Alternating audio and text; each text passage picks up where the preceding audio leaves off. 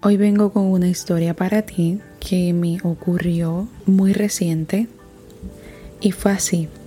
Este día me levanté y mientras me preparaba con mi rutina para realizar todo lo que tenía en el día, siento que estoy un poco ansiosa, pero está bien.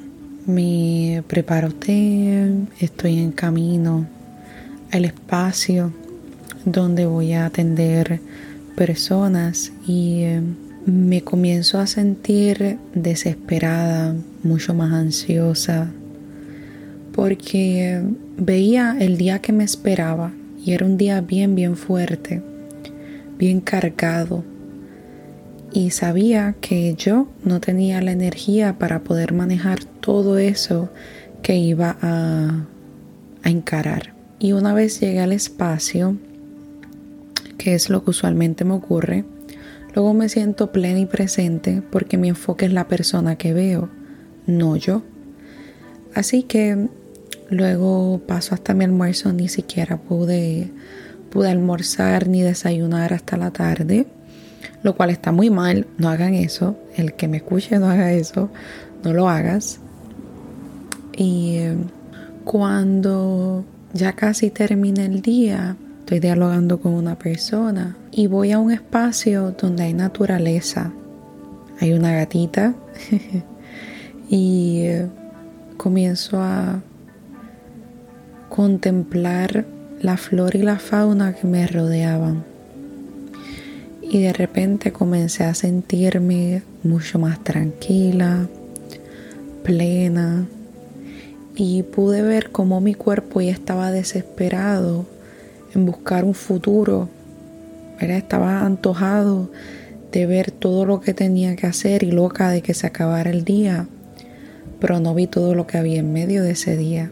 Y ese día, al final, lo terminé plena. Y miren cómo son las cosas, porque así ocurren muchas cosas de nuestra vida cómo a veces comenzamos algo o nuestro día o una situación que ocurre, nos desesperamos, nos frustramos, nos ponemos ansiosos por un camino que queremos que queremos saltar porque no queremos enfrentar todo lo que va a venir en el día, ¿ves? Evitación experiencial. Pero cuando uno hace la aceptación radical, que de esos dos episodios ya he hablado, Miren qué bonito lo que pasa cuando al final del día termino pleno y así nos pasa en nuestras situaciones.